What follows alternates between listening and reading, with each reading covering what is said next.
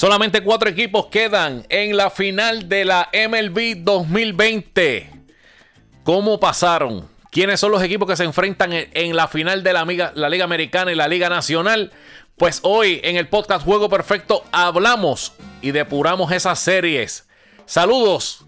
Este que les habla Miguel Bozo Ortiz les envía un abrazo a todos. Espero que se encuentren todos bien. Y conmigo, como siempre, mi amigo y mi hermano, Miguel Rivera. Miguel, ¿qué es la que hay? ¿Qué está pasando, Oso? Saludos y saludos a las personas que nos escuchan semana tras semana en el podcast de Juego Perfecto. Acordándole a la gente que nos den follow, que den share a los posts de nosotros. Estamos en Instagram, Juego Perfecto underscore, en Facebook, Juego Perfecto PR y nuestro website, juegoperfectopr.com. Eso es así, Miguel. Ya estamos llegando al desenlace de lo que ha sido una temporada 2020 que para mí yo pensaba que no se daba. Gracias a Dios se dio. Todo ha estado corriendo muy bien. Ahora con las burbujas se ve mucho más lindo. Esperamos que lleguen fanáticos. Pero han pasado cosas bien interesantes, hermano. Sí, han pasado cosas interesantes. Y eso que tú mencionas de los fanáticos, están intentando a ver si les permiten, ¿verdad? En, la serie mundial, por lo menos llenar el 25% de capacidad del parque. Yo personalmente no estoy de acuerdo con eso, pero hemos visto como los juegos de la NFL lo están haciendo y eso todo lo están diciendo. Si el gobernador del estado lo permite, nosotros también vamos a aprovechar eso. Bueno, vamos entonces a arrancar esto como se debe. Así que familia, abróchese los cinturones porque Juego Perfecto acaba de comenzar. Se fue el corredor y sale un rolling al campo corto. La bola pasa limpiamente de hit. El corredor llega hasta la tercera base. Hay bateo y corrido. Ejecutado a la perfección. Una obra maestra. Juego Perfecto presenta el bateo y corrido, donde presentamos las noticias más importantes en el béisbol.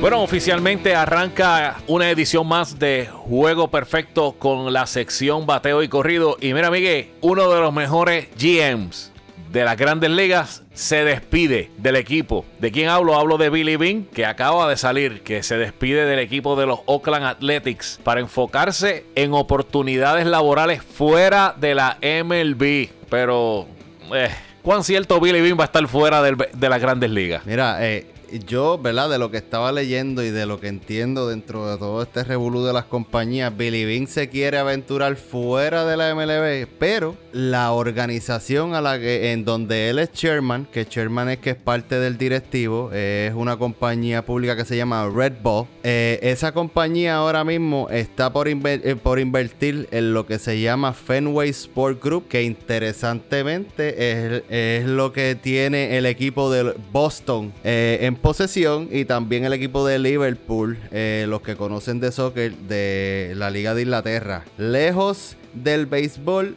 yo no lo creo mucho y esto se pinta a que probablemente hasta los mismos Red Sox tengan nuevos dueños, porque para esto es lo que se presta una transacción de 8 billones de dólares, boss. La realidad es que nosotros sabemos que desde que empezó esto del Moneyball, Billy Bean lleva años coqueteando con el equipo de, Boston, que de hecho lo que causó que el equipo de Boston ganara la Serie Mundial luego de tantos años fue que adoptaron la filosofía de Billy Bean y al final del camino lograron y han logrado todos estos campeonatos que ha sido el cambio grande que se ha visto en el béisbol con esto de las analíticas. El pionero se llama Billy Bean. Para ponerle punto final a esto, la organización de Red Bull eh, hizo 575 millones en agosto por negocios relacionados a media de deporte y analítica, bozos. Así que Billy Bean aquí no se va a detener. Eso es así, va a ser bien interesante lo que va a suceder durante las próximas semanas luego de que acabe la temporada del 2020 porque sabemos que están pasando cosas muy interesantes en el equipo de Boston que de hecho en estos días han estado limpiando la casa. Y es que salieron un reporte de que el bench coach y el pitching coach tampoco estarán para el año que viene en el equipo. O sea, están limpiando la casa. Y yo me pregunto, Miguel, ¿están abriendo espacio, limpiando el cuarto, recogiéndolo y dejándolo todo recogido para la llegada nuevamente del señor Alex Cora? Así como tú dijiste la semana pasada que ellos negaron públicamente que estuviesen detrás de Alex Cora, se contradice con los movimientos que están haciendo y es porque ahora mismo invitaron a todo el staff de Alex Cora de vuelta para continuar con el equipo el año que viene sin haber elegido un dirigente. Y que conste, la posición de Ron Ronicky, que era el bench coach, está abierta para que él la tenga nuevamente también o que el dirigente que venga elija esa posición. Dime tú, Oso, yo no sé, pero esto a mí me huele a que Boston se va a ir fuerte detrás de Cora. Yo te lo vengo diciendo de semana, que Alex Cora, una vez termine la temporada, va a terminar nuevamente con el equipo de Boston. La gente en Boston lo quiere, los jugadores de Boston lo quieren. Yo creo que ahora mismo el dirigente que más solicitud va a tener en estos puestos que van a estar vacantes durante cuando se acabe la temporada, se va a llamar el señor Alex Cora, sin duda alguna. Y esto también añadiéndolo a la despedida del dirigente de los White Sox rentería que causa que el GM de los White Sox diga que están buscando a alguien con experiencia en campeonatos dentro de una organización en años recientes. Ay, papá, si esto parece que hay un agente libre caliente por ahí, bozo. No tan solo Cora, déjame decirte, AJ Hinch es otro de los candidatos que van a estar sonando fuerte. Lo hablamos en la semana pasada sobre el equipo de Detroit. Esta semana ha salido, ahora que esto salió hace poco, lo de los White Sox y también lo de Boston. Estos dos dirigentes, con todo y el revolú y el escándalo que han tenido con el equipo de los Astros, no hay duda que van a tener trabajo. Oye, y una nota al calce, no te extrañe que el señor Carlos Beltrán también está envuelto en este revolú. Así que va a ser bien interesante, vuelvo y te digo, cuando se acabe la temporada va a haber muchas cosas de que hablar, sobre todo dónde van a terminar estos dirigentes, porque son dirigentes que están bien actualizados con el béisbol moderno y que han llevado a equipos a campeonato. Y dentro de esta lista de posibles dirigentes, si CBS tira una lista de 10, tenemos en la posición número uno, ellos pusieron a Tim Bogart, que es el bench coach de los Nationals ahora mismo. Número dos, obviamente, tenemos a Alex Cora. Dentro de esa lista tienen a dos puertos puertorriqueños más. Y está Joe Espada, que llevan diciendo que lleva años ya preparado para la posición de manager. Y Eduardo Pérez, que es analista de ESPN, que también ha sonado fuerte anteriormente. Estos son uno de los candidatos a dirigentes el año que viene. Miguel, en otros temas, revelan el orden del draft para el 2021 que hasta ahora ya tienen una fecha programada y es para el 11 de julio. ¿Cuál es ese orden, Miguel? Ahora mismo, mira, los primeros, los primeros cinco equipos que van a estar cogiendo en el draft van a ser número uno los Piratas, número dos los Rangers de Texas, número tres los Tigres de Detroit, número cuatro los Red Sox de Boston y número 5 los Orioles. Interesante de este draft es que los Piratas vuelven a escoger número 1 luego de la última vez fue en el draft del 2011 donde eligieron a uno de los mejores lanzadores de la Grandes Ligas, Gary Cole. Adicional tuvieron la oportunidad de, coger a Glasnow, si no me equivoco fue en ese mismo año de draft. O sea, tuvieron la oportunidad de tener dos lanzadores que ahora mismo son una superestrella y no pudieron retenerlo por la falta de dinero. Va a ser bien interesante. Lo que me llama la atención es el 11 de julio. Lo atrasaron completamente un mes, Miguel. Mira, Bozo, yo no sé qué es lo que esté pasando ahora mismo con las grandes ligas, ¿verdad? Y la asociación de peloteros, pero sé que hubo unas cosas que se discutieron eh, en la en las discusiones de marzo, en todo este revolú que estaba teniendo la MLB y no sé por qué lo atrasaron tanto. Lo que sé es que supuestamente iban a cambiar la manera en la que se iba a escoger el orden, pero no, se hizo de la manera tradicional. Bueno, vamos a estar al pendiente. Puede ser que haya un cambio de fecha, puede ser que entonces sea para julio. Vamos a estar al pendiente, todavía queda bastante tiempo y la clase de este año va a ser sumamente interesante. Y, y para terminar, eh, pasaron muchas cosas la semana pasada. Nosotros no vamos a tener el tiempo, ¿verdad? Para tocar todas las series de la semana pasada y cómo acabaron. En realidad en la Liga Nacional eso fue una línea para los equipos líderes. En la Americana tuvimos una sorpresa que fue de la manera que batieron los Astros, pero pero la sorpresa mayor para todo el mundo, ¿verdad? Y dicha para unos, tristeza para otros, fue la derrota y eliminación de los Yankees. Aquí hubo un montón de críticas y se criticó de la manera que manejaron los pitchers, se criticó de la manera que los mismos pitchers intentaron ejecutar dentro del juego y de cómo los bateadores hicieron el approach en el home. Vos o tú, de lo que viste de la serie contra el equipo de Tampa, que ahora mismo está demostrando ser el mejor equipo en las grandes ligas. ¿Qué pasó? ¿Qué le pasó? Pa? Se quedaron sin nada, se quedaron en gasolina los Yankees. es doloroso tener que hablar de este tema. La realidad del caso es que no fue un año fácil.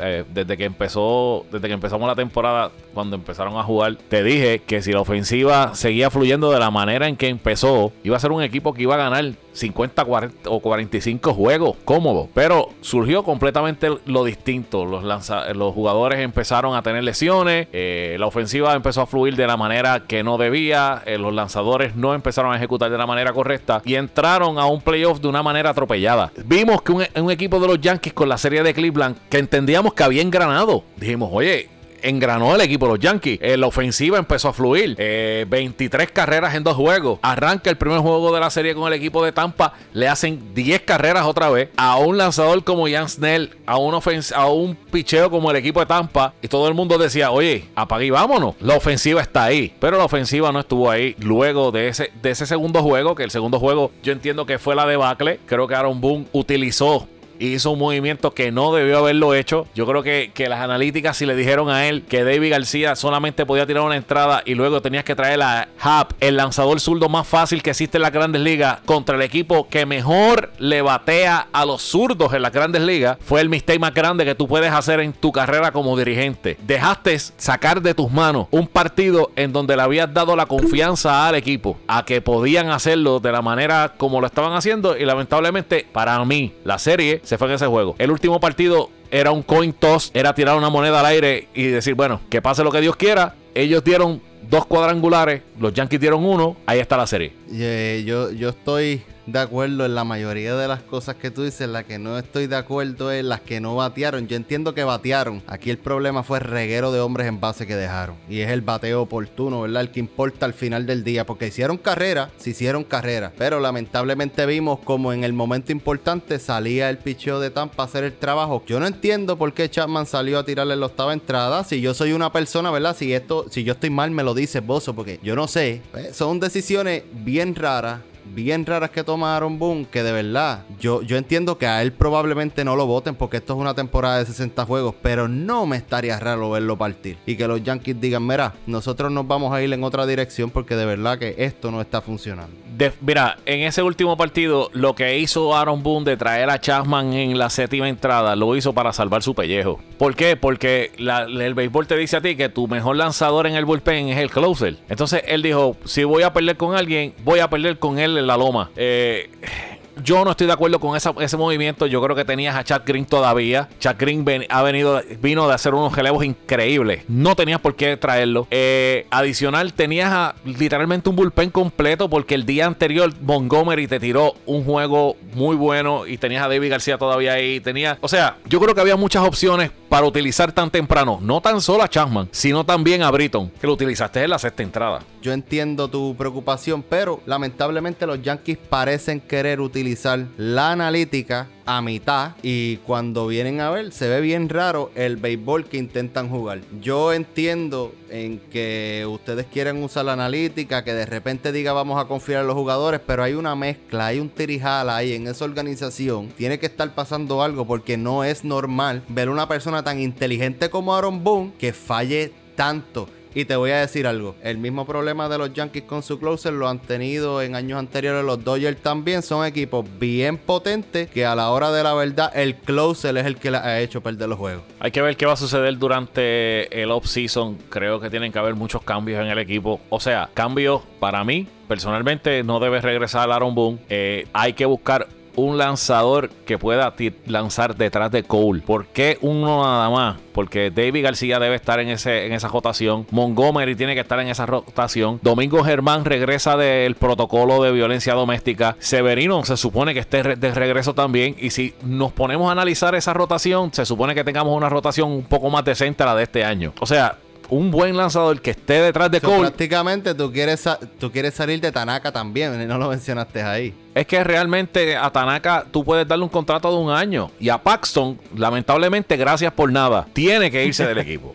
Ya Paxton es agente libre, gracias por nada, fue un placer. Tanaka, pues tú puedes empezar a trabajar como hiciste con Sisi Sabati a darle un año de contrato. Ahora, si tú haces eso, le vas a quitar trabajo a un lanzador que te puede en años futuros ser un buen lanzador. Montgomery desarrollándolo puede ser un buen lanzador. Zurdo, que no, no tenemos uno en la rotación. Y, a David García, que es un jovencito que ya este año demostró que tiene quilates para lanzar. Ya está MLB ready.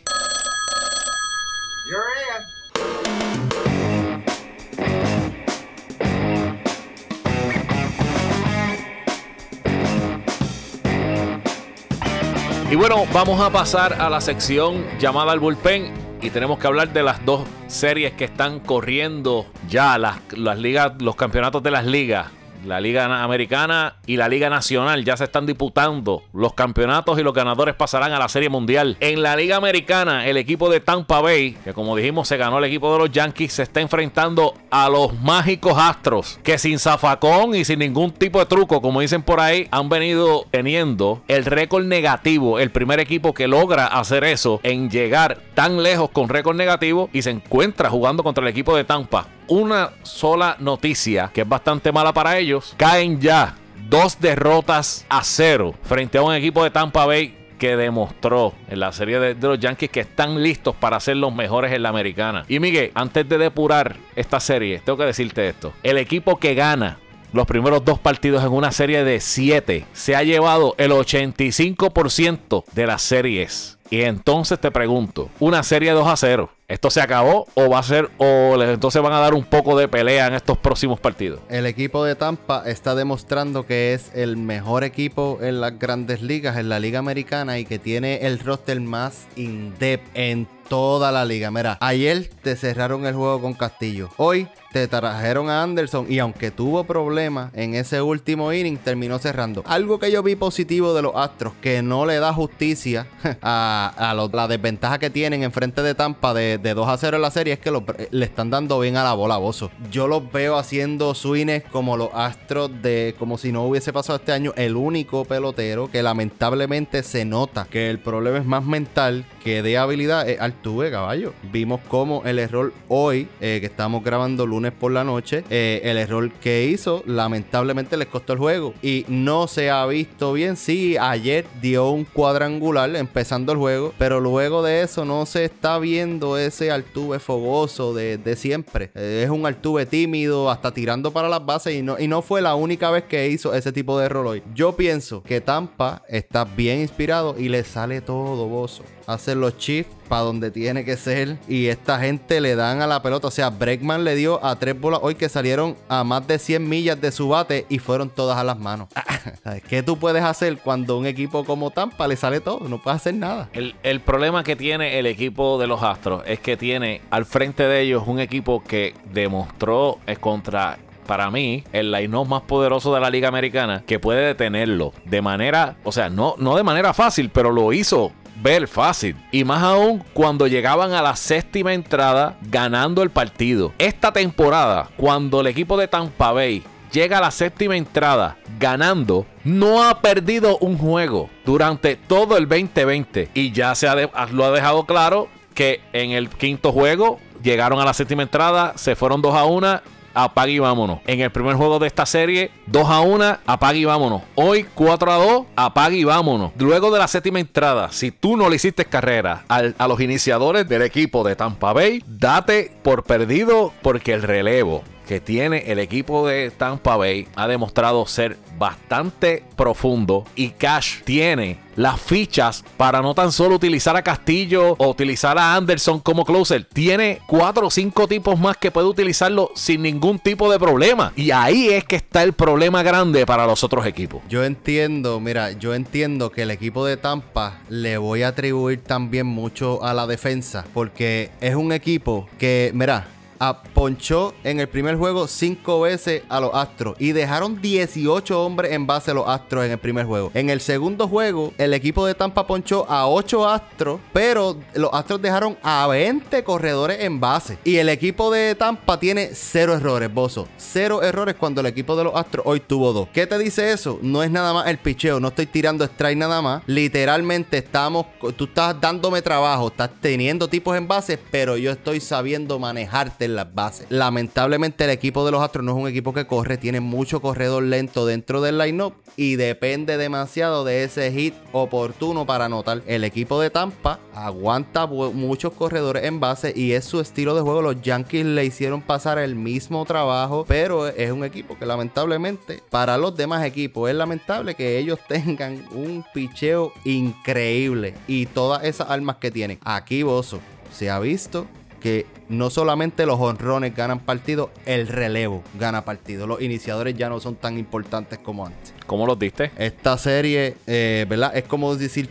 decir trampa porque está 2 a 0, pero es que el equipo de Tampa, el picheo, yo veo que está dominando a los Astros como mismo el picheo de los Twins lo hizo. ¿Y a qué se puede deber esto? A que no vi a esos lanzadores durante todo el año. Por eso a lo mejor se vieron tan bien con Oakland y no se han visto tan bien ni con los Twins ni con Tampa. ¿A quién tú das a ganar, Bozo? Yo creo que yo te di, dije antes de que empezara el juego en el día de ayer en nuestro chat, yo no tengo dudas de que el equipo de Tampa Bay se gane al equipo de los Astros. Lo que yo presentía era que iba a ser una serie un poco más reñida de lo que he visto hoy. Oye, se han ganado dos partidos y uno ha sido 2 a 1, 4 a 2. Pero la realidad del caso es que volvemos a lo mismo. Luego de la sexta, séptima entrada, si el equipo de los Astros no empató o se fueron arriba, tienen graves problemas con este bullpen. Y lo más importante, estamos jugando una serie 7 juegos en 7 días. El equipo de, de, de Houston no tiene la profundidad que tiene Tampa Bay. Y eso va a llevar a que Tampa Bay pueda llegar a la Serie Mundial. Y te voy a decir una cosa, ojo con esto que te voy a decir. Es un equipo que está jugando juicy, está, se me parece mucho al equipo de Washington el año pasado, que todo le salía bien. No te extrañe que este equipo sea el equipo campeón este año. Escuchen lo que estoy diciendo, no te extrañe que este equipo sea el campeón este año. Me duele en el alma decirlo, pero es la realidad. Eh, y, hay que, y hay que aceptarlo también, Bozo. Claro, claro, definitivamente, definitivamente. En otras de las series, de la serie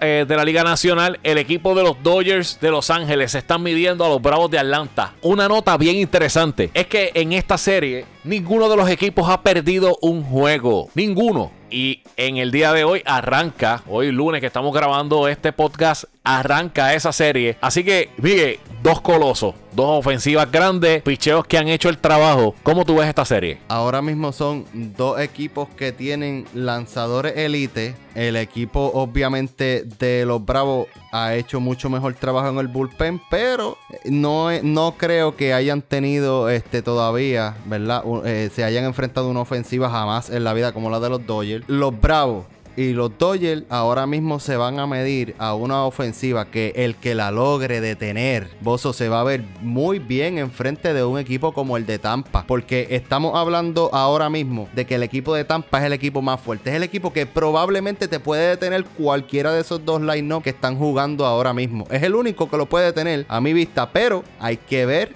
si uno de esos dos equipos tiene también el picheo suficiente para aguantar estos siete días descansar un día y arrancar siete días. El equipo de Tampa lo tiene. Yo no tengo ningún tipo de duda. Mi duda es en estos equipos de la Nacional. Yo tengo a los Bravos ganando esta serie ahora mismo, Bozo. Por la ofensiva que tienen, porque batean mucho más oportuno que los Dodgers. Y lamentablemente los Dodgers no se han enfrentado a un picheo como lo hicieron los Bravos en estas series que tuvieron. El que, porque se habrán barrido a los Marlins, pero el picheo con el que se enfrentaron no es cáscara de coco. Yo entiendo que los Bravos ganan. No sé si tengan el relevo para durar esos siete días, un descanso, siete días contra un equipo como Tampa. Está bien difícil, bien difícil. Y como se está viendo la serie de la Liga Americana ahora mismo, si Tampa llegase a barrer a los Astros, qué ventaja con ese regreso de día de descanso, caballo. Definitivamente, y yo entiendo que esta serie de la Liga Nacional no va a ser una serie tan fácil como se puede ver que vaya a ser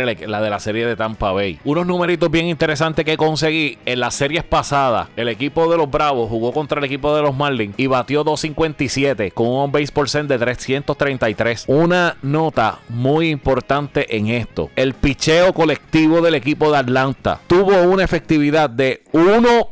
67 y un whip de .778. ¿Por qué lo digo y lo puntualizo de esa manera? El equipo de Atlanta, cuando perdió a Soroka, muchas personas, y me incluyo, pensé que no tenían oportunidad de meterse hasta donde han llegado. Y de la única manera en que yo entendía que ese equipo podía entrar era que la ofensiva los cargara. Pero la realidad del caso es otra. La realidad es que han tenido tres lanzadores que han estado dando, batallando y demostrando que pueden irse tú a tú con el que sea. Y son lanzadores novatos. Anderson es novato y el otro lanzador, eh, eh, Wright, es novato. Y han hecho un trabajo. Y aunque, oye, se han enfrentado al equipo de Cincinnati, se han enfrentado al equipo de los Marlins, que no son ofensivas como las que se van a enfrentar ahora, pero han estado ahí, han estado ahí. Y yo pensaba que la serie con el equipo de Miami iba a ser más cerrada de lo, de lo, que fue. Ellos llegaron a apagar el fuego. Y esta ha sido la clave para que el equipo de Atlanta esté donde esté. Y esta yo entiendo que seguirá siendo la clave para que puedan pasar a la próxima serie. Porque ofensivamente es un equipo que, que va a batear ellos van a batear. Ahora, se van a encontrar con una ofensiva que es como la del equipo de los Dodgers, que batió en la última serie 287 con un on-base percent de 409. O sea, se van a encontrar un equipo ofensivamente bastante deep. Eh, ahí yo voy, porque vimos en la serie pasada, lo vimos con los Astros, lo vimos con la mayoría de la serie, que los bates se soltaron. Los bates en la serie pasada se soltaron, incluyendo los de los Dodgers. Pues claro, si jugaron con esos tipos en toda, en toda la serie regular. Ahora es que yo quiero quiero ver porque los Dodgers pasaron mucho trabajo en batearle al equipo de Milwaukee. El equipo de Milwaukee no tenía el mejor picheo, ¿sabes? En realidad el picheo de Milwaukee sí es un picheo decente, pero no era un picheo para aguantar esa ofensiva. El equipo de los Bravos le aguantó el bate al equipo de su división y por eso para mí tiene mucho más peso. ¿Qué pasa aquí? Yo entiendo que los bateadores elite, como en los Dodgers está Mookie Betts, en los Dodgers está Will Smith, que aunque ustedes no lo crean es top 4 catcher ofensivo en las grandes ligas por los últimos dos años. Freeman va a batear, Acuña va a batear, en los Bravos la pieza clave puede ser Travis Darno, ese es el sleeping de ese lineup. Travis Darno terminó este año con 58% de hard hit rate. O sea, del 58% de las veces que le pegó a la bola le dio seco. Y el único que lo hizo mejor que él este año fue Fernando Tatís. Vamos a ver en realidad cómo se desarrolla, pero la ofensiva de los Bravos tiene que funcionar. Eso no funciona, no van a ganar. Hablando del picheo, tuvo una efectividad de 2.67 y un whip de 1.037 en la pasada serie contra el equipo de San Diego, que sabemos que el equipo de Slam Diego era un equipo sumamente ofensivo yo, Miguel, yo voy a seguir con mi bracket. Ya mis Yankees se fueron con los panchos, pero entiendo que los Dodgers deben llegar a esta final de esta serie mundial este año, eh, pero los veo bien difícil. Si, equipo, si entra el equipo de Tampa Bay y su picheo sigue haciendo el trabajo, los veo bien difícil que se puedan ganar a Tampa Bay este año. Así que, no sé, no sé, será una serie bien difícil esta y eso es lo que le dará más oportunidad al equipo de Tampa que ahora está dominando una serie 2 a 0. ¿Y tú cómo la ves? No, tú sabes que yo soy de los Bravos y para mí los Bravos son los que van a ganar esta serie y los Bravos van a quedar campeones, pero es porque la ofensiva va a sobrepasar el reguero de picheo que hay este año. Y la ventaja que pueden tener los Bravos también o los Dodgers de ganar es que cogen también al equipo de Tampa, ¿sabes? Aunque tengan un descanso, los pueden coger cansados. En esa serie final no es fácil para ninguno de los equipos y el bateo se puede beneficiar de ambos lados, de la americana y de la nacional, porque esto es igual para, los, para todos lados. Pero los Dodgers y los Bravos han dominado en el área de picheo y bateo en la MLB por completo. Y estamos hablando de la serie regular como de los playoffs. Así que este, como vi yo la serie de los Yankees y Tampa, que pareció para mí una World Series, creo que esta de los Dodgers puede terminar prácticamente eliminando a uno de estos dos equipos en la final y llegar segundo. Vos en la realidad. Definitivo. Oye, hablando de eso, para terminar, y hablando de esto, de, estos días, pocos días de descanso y demás, veremos los próximos años este tipo de formato en los playoffs. E, es, un formato eh, cansón y un formato difícil para los jugadores, aunque jugaron 60 juegos, que obviamente todavía están frescos. Pero en una temporada de 160 juegos, jugar unos playoffs de esta manera, yo creo que va a ser un poco cuesta arriba. ¿Tú no crees? Va a ser cuesta arriba. Ellos no quisieron jugar hasta noviembre y eso fue, tú sabes que el tiempo fue uno de los problemas principales aquí. Esta gente no se se decidió a principio de temporada y por eso tuvieron que hacer estos juegos corridos. Pero yo creo que el formato se va a quedar. Lo que puede terminar sucediendo en un futuro es que bajen los juegos de la temporada regular para poder extender esos playoffs. Yo no sé si del año que viene en adelante lo vayamos a ver así extendido y así de corrido. Yo no creo que, una que en una temporada de 162 juegos vayamos a ver unos playoffs así. Pero el disminuir los juegos de la temporada regular puede ayudar a que esto suceda. Y yo entiendo que los playoffs así son mucho más llamativos que, ¿verdad? Que el juego, el juego suicida es chévere y todo, pero no sé, me gusta, me gusta esta posibilidad de que no importa si llegaste primero, segundo, tercero, tienes que fastidiarte con los tipos que están abajo. Yo pienso igual, yo pienso que, eh, tienen que bajar entonces los juegos para que entonces se pueda ver una, una posición de esta manera. Yo creo que lo que está dejando es ver a los equipos qué equipo tiene más posibilidades de ser más profundo quién tiene más profundidad en el picheo, que eso al a la larga es lo que más se afecta en tantos días jugando sin descansar. Bueno, Bozo, se acabó esto. Muchas gracias a las personas que nos escuchan y que nos dan este apoyo semana tras semana. Gente, denle share esos posts. Recuerden que estamos en Instagram, Juego Perfecto underscore, en Facebook, Juego Perfecto PR y nuestro website, juegoperfectopr.com. Eso es así, gracias a todas las personas que semana tras semana le dan like a nuestra página, que nos siguen por el Facebook e Instagram. También a los que nos escuchan semana tras semana, gracias a todos. Un abrazo a todos ustedes. Sigan compartan cada uno del contenido de nosotros. Se lo agradecemos inmensamente. Así que familia, si acabó el juego. Hasta una próxima ocasión de este podcast. Juego Perfecto.